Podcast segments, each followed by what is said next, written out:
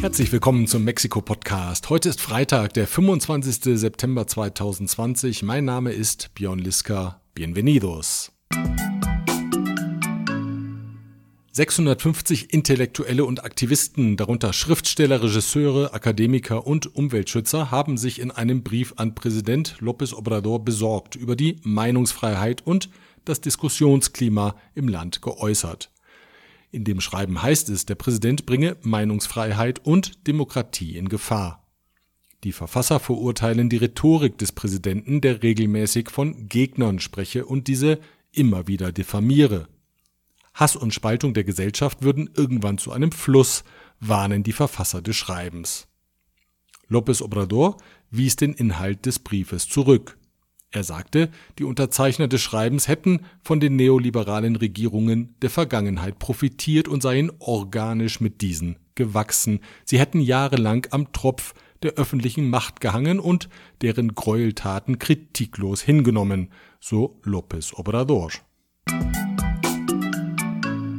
Bei der 75. Vollversammlung der UNO hat sich Präsident López Obrador per Video dafür ausgesprochen, dass die Staaten solidarisch bei der Covid-19-Bekämpfung sind und Impfstoffe, wenn sie einmal marktreif sind, gerecht verteilt werden. Bei der deutschen Bundesregierung treffen die Forderungen auf offene Ohren. Deutschland gehört zur Gruppe jener Länder, die sich nach Angaben der Weltgesundheitsorganisation verpflichtet haben, die gerechte Verteilung eines Impfstoffs gegen das Coronavirus weltweit finanziell zu unterstützen. Ganz praktisch zeigte sich die deutsche Solidarität mit Mexiko bei einem Besuch von deutschen Medizinern. Drei Virologinnen der Charité Berlin sowie eine Expertin der Gesellschaft für internationale Zusammenarbeit GIZ waren in der zweiten Augusthälfte in Mexiko. Der Besuch kam auf Anfrage des mexikanischen Außenministeriums zustande. Darüber gesprochen habe ich mit Martina Vatteroth, die die Delegation begleitet hat. Sie ist Referentin für wirtschaftliche Zusammenarbeit an der deutschen Botschaft in Mexiko. Was war das Ziel des Besuches, habe ich Martina Vatteroth gefragt. Ziel war von beiden Seiten zu zeigen, zu lernen, wie geht Mexiko mit dem Pandemiegeschehen um, die staatliche Gesundheitspolitik, das äh, staatliche Pandemie-Management, aber auch wie macht es Deutschland ähm, und äh, wie kann man da voneinander lernen und vor allem aber auch mit einem Fokus auf die Frage der Diagnostik. Also wie wird Covid-19 diagnostiziert, in welchen Laboren, welche Kapazitäten gibt es dafür, mit welchen Techniken arbeiten die Virologen da, um ein genaues Bild von der Pandemie im Land zu bekommen. Und welche Stationen standen auf dem Programm? In Mexiko war die Mission, äh, also natürlich in Mexiko-Stadt, dann aber in Toluca im Bundesstaat Mexiko und in Merida, also auf der Yucatan-Halbinsel, äh, wo wiederum auch noch Vertreter der staatlichen Labore aus den Bundesstaaten Tabasco und Campeche dazu kamen. Damit konnte sich sozusagen die Mission äh, einen etwas breiteren Überblick verschaffen und aber auch natürlich einfach etwas in der Peripherie, in der Provinz auch die staatlichen Institute beraten Staaten. Also das nicht nur hier in Mexiko-Stadt tun, sondern auch äh, das etwas weiter ins Land hinaustragen, den Austausch ähm, zur jeweiligen Diagnostik. Gab es über den Austausch hinaus auch eine praktische Unterstützung? Die Charité-Virologen, die haben unter anderem auch eine Spende der Bundesregierung mitgebracht äh, an die mexikanische Regierung und zwar in Form von 100.000 PCR-Tests, also Tests zum äh, Nachweis von Covid-19 als Unterstützung hier vor allem äh, für die staatlichen Labore im Land, die ja an der Diagnostik, genauso wie auch die privaten Labore, aber die auch an der Diagnostik hier arbeiten. War das eine einmalige Aktion oder wird es eine weitere Zusammenarbeit auf diesem Gebiet geben? Die Idee ist, äh, daran äh, möglicherweise anzuschließen mit Wissenschaftskooperation. Es gibt einen Austausch äh, jetzt auch schon angebahnt zwischen der ähm, Charité in Berlin, dem dortigen Institut für Virologie und einem Institut für Tropenmedizin hier in, an der UNAM in Mexiko. Und die möchten sich äh, weiter austauschen, in welchen Bereichen man denn wohl vielleicht in Zukunft auch zusammenarbeiten kann.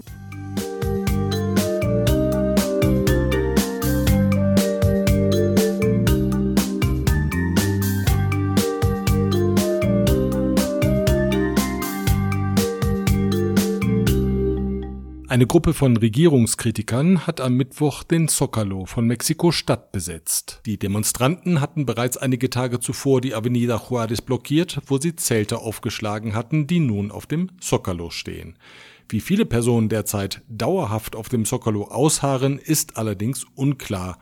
Beim Marsch auf dem Platz trugen zahlreiche Demonstranten religiöse Symbole vor sich her und riefen immer wieder Nieder mit Lopez, es lebe Christus der König. Auch Rufe gegen Kommunismus und für die Jungfrau von Guadalupe waren zu hören. Regierungsanhänger griffen die Demonstranten an, es kam zu Handgreiflichkeiten. Die Demonstranten fordern den Rücktritt von Staatspräsident López Obrador. Wer hinter der Bewegung steckt und diese möglicherweise finanziert, ist bisher noch unklar. Verurteilt wurde jetzt, drei Jahre nach dem schweren Erdbeben in Mexiko, die Eigentümerin der Privatschule Enrique Rebsamen in Tlalpan im Süden der Hauptstadt. Bei dem Erdbeben war das Schulgebäude eingestürzt. Dabei waren 19 Kinder und sieben Erwachsene ums Leben gekommen. Das Gericht in Mexiko-Stadt sah es als erwiesen an, dass der Einsturz auf den Verstoß gegen Bauvorschriften zurückging. Die Schulbesitzerin hatte auf dem Dach des Schulgebäudes Privatwohnungen errichtet. Die Staatsanwaltschaft fordert 57 Jahre Haft, die Verkündung des Strafmaßes steht noch aus. Der Staatssekretär für Industrie, Handel und Wettbewerb im Wirtschaftsministerium, Ernesto Acevedo Fernandez, hat bei deutschen Unternehmern um Vertrauen und Investitionen geworben. Bei einer Videokonferenz mit Mitgliedern der AHK Mexiko am 22. September sagte Acevedo, der Dialog sei der Start, um neues Vertrauen aufzubauen. Er hoffe, dass sich neben den bereits 2000 aktiven Firmen weitere deutsche Unternehmen entschlüssen, in Mexiko zu investieren. Marktchancen sieht er für die Branchen Chemie, Pharma, Medizingeräte, Elektronik und Automobil sowie für Dienstleistungen. Hier nannte er die Telemedizin, die in Mexiko eine steigende Nachfrage verzeichne. Der Kammerpräsident Stefan Deuster erinnerte daran, dass Entscheidungen der Regierung unter anderem in der Energiepolitik zu einem Vertrauensverlust in der Unternehmerschaft geführt hätten. Auch die Unsicherheit im Land sprach er an. Sie bereite den ansässigen deutschen Unternehmen sowie allen Firmen im Land große Probleme und halte potenzielle Investoren davon ab, in Mexiko aktiv zu werden. Deuster schlug einen regelmäßigen Austausch zwischen Auslandshandelskammer und Ministerium vor und regte an, gemeinsam Unternehmer in Deutschland über die Marktchancen in Mexiko zu informieren. Das Finanzministerium ist auf der Spur weiterer Steuerschuldner. In den vergangenen Monaten hat der Staat bereits mehr als 35 Milliarden Pesos von großen Steuerschuldnern eingetrieben. Umgerechnet sind das fast 1,4 Milliarden Euro. So beglich das Unternehmen FEMSA, Sprudelabfüller und Eigentümer der Ladenkette OXO, Schulden in Höhe von fast 9 Milliarden Pesos. Das Kommunikationsunternehmen von Carlos Slim, America Móvil, zahlte 8,3 Milliarden Pesos, Walmart Mexiko leicht über 8 Milliarden, die Minengesellschaft Fresnillo 4,5 Milliarden, die Bank BBUBA 3,2 Milliarden. Und der Bierhersteller Grupo Modelo 2 Milliarden. Die Leiterin der Finanzbehörde SAT, Raquel Buenrostro, sagte, dass sich die Untersuchung derzeit auf 30 Personen konzentriere, darunter Repräsentanten von Musikgruppen und Eigentümer von Fußballvereinen sowie Medienunternehmer. Nach ihren Angaben haben diese knapp 2,5 Milliarden Pesos Steuerschulden angehäuft. Die Behördenleiterin wies darauf hin, dass die Vorgängerregierungen unter den Präsidenten Peña und Calderón Schulden in Höhe von insgesamt 413 Milliarden Pesos erlassen hätten, das entspricht 16,5 Milliarden Euro. Die aktuelle Regierung habe den Artikel 28 der Verfassung dahingehend modifiziert, dass eine solche Praxis künftig nicht mehr möglich sei. Während in der Finanzbehörde Freude über die kräftigen Einmaleinnahmen herrscht, beklagen die Autobahnbetreiber regelmäßige Ausfälle durch die Besetzungen von Mautstationen.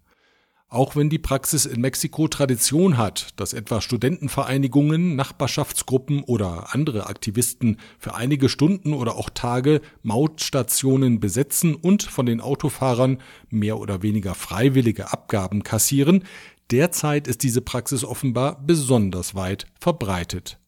Marco Antonio Frias, Geschäftsführer des Verbands der Straßenkonzessionäre, schätzt, dass landesweit täglich 20 bis 25 Mautstellen besetzt werden. Besonders betroffen seien Jalisco, Michoacán und Nayarit. Bisher seien den Autobahnbetreibern im Jahresverlauf Einnahmenausfälle in Höhe von drei Milliarden Pesos entstanden, so Frias. Dies entspreche dem Gesamtverlust des vergangenen Jahres. Guardia Nacional und Autobahnpolizei schreiten in der Regel nicht ein und beobachten die Aktivitäten aus der Distanz.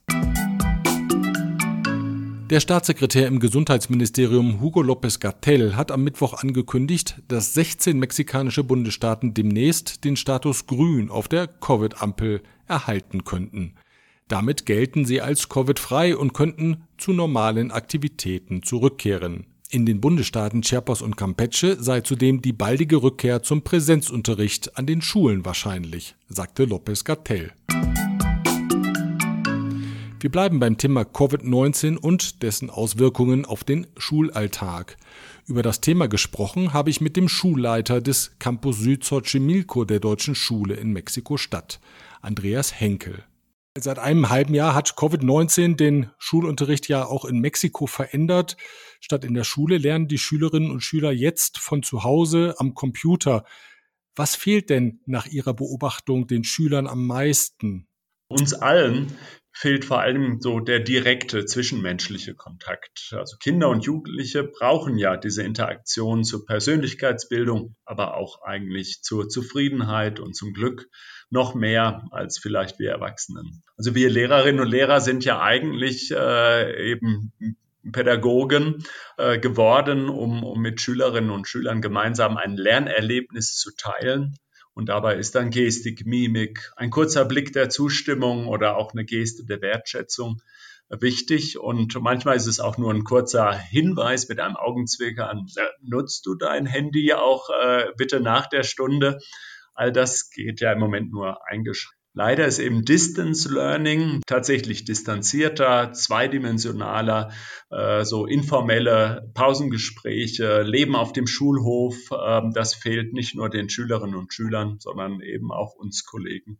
Jetzt stelle ich mir Folgendes vor, der, der Online-Unterricht ist ja schon für die Lehrer in Deutschland eine Herausforderung. Aber wie sind denn die Erfahrungen der deutschen Lehrkräfte, die hier ja in Mexiko viele Schüler haben, die keine Deutsch-Muttersprachler sind, die aber trotzdem natürlich auf Deutsch, zumindest in einigen Fächern, unterrichtet werden. Wie läuft denn da die Kommunikation über die mhm. digitalen Medien ab, die ja dann doch eine besonders hohe Konzentration erfordert? Tatsächlich äh, ist es uns erstmal erstaunlich gut gelungen, von, von einem Tag auf den anderen auf 100 Prozent Online-Unterricht umzustellen. Wir hatten zum Glück einige Digitalisierungsschritte schon vorher in den letzten Jahren vollzogen, wir haben schon eine Lernplattform und äh, nach dem schweren Erdbeben im September 2017 mussten wir schon mal zwei Wochen die Schüler äh, eben im E-Learning versorgen. Und da haben wir schon gemerkt, wo da die Grenzen sind, haben umgestellt, haben uns vorbereitet, aber niemals auf so eine Situation. Äh, am Anfang haben wir mehr noch auf die Lernplattform gestellt und dann aber doch auch gemerkt, wir brauchen dringend äh, den Austausch über Videokonferenzen und das machen wir sehr stark und äh, machen da auch gute Erfahrungen, ähm, wenn auch bei der, wie schon gesagt, bei der Sprache dann äh, Mimik und Gestik zur Verständigung fehlen. Bei Grammatik oder Wortschatzübungen zeigt sich eigentlich ein, ein, ein guter Lernfortschritt. Aber was fehlt, ist eben äh, das Sprachbad, das Sprechen im Chor, äh, die, die wir sehen oder machen uns am meisten Sorgen um diese mündliche Sprachkompetenz.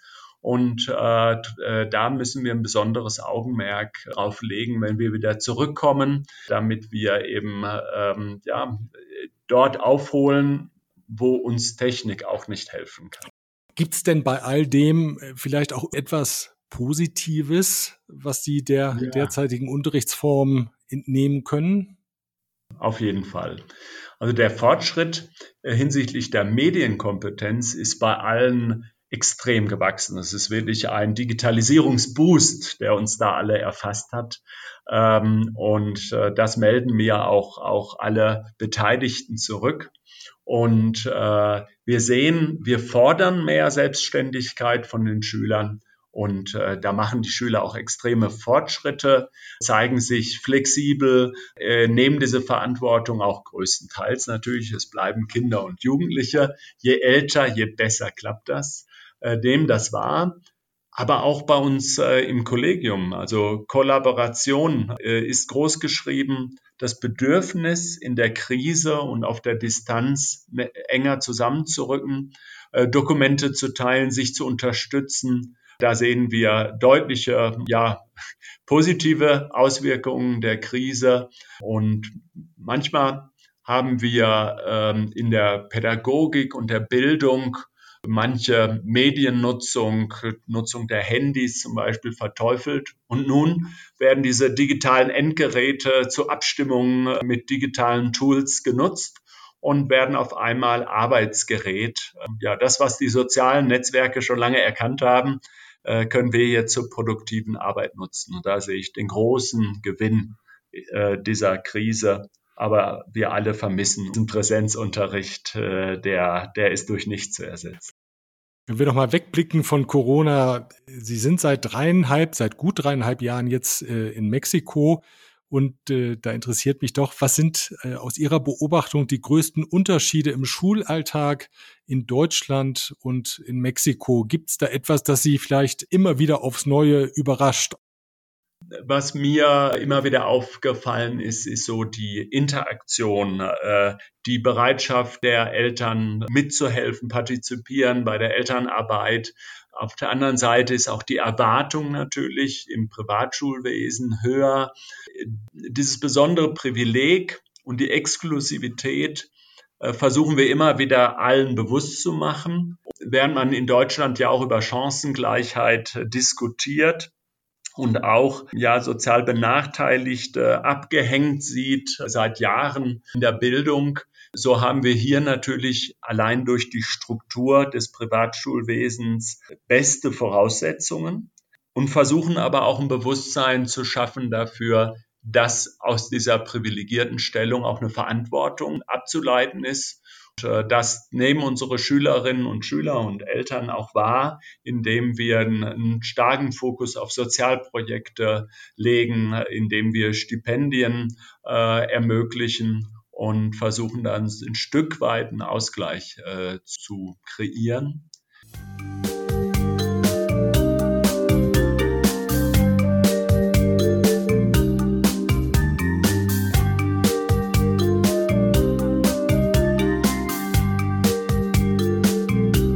Schluss noch eine gute Nachricht. Auf Antrag der Umweltschutzorganisation Greenpeace hat ein Gericht in Mexiko-Stadt das Energieprogramm der Regierung vorläufig außer Kraft gesetzt.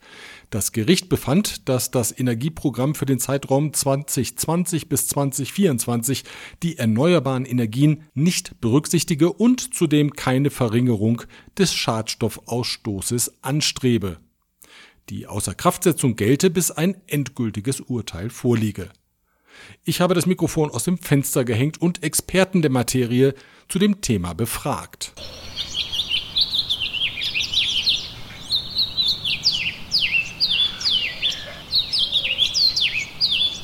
Ich glaube, der Kommentar ist eindeutig, das ist Twitter in seiner reinsten Form. Ich wünsche Ihnen eine gute Woche und freue mich, wenn wir uns am nächsten Freitag wiederhören. Bis dahin, hasta luego.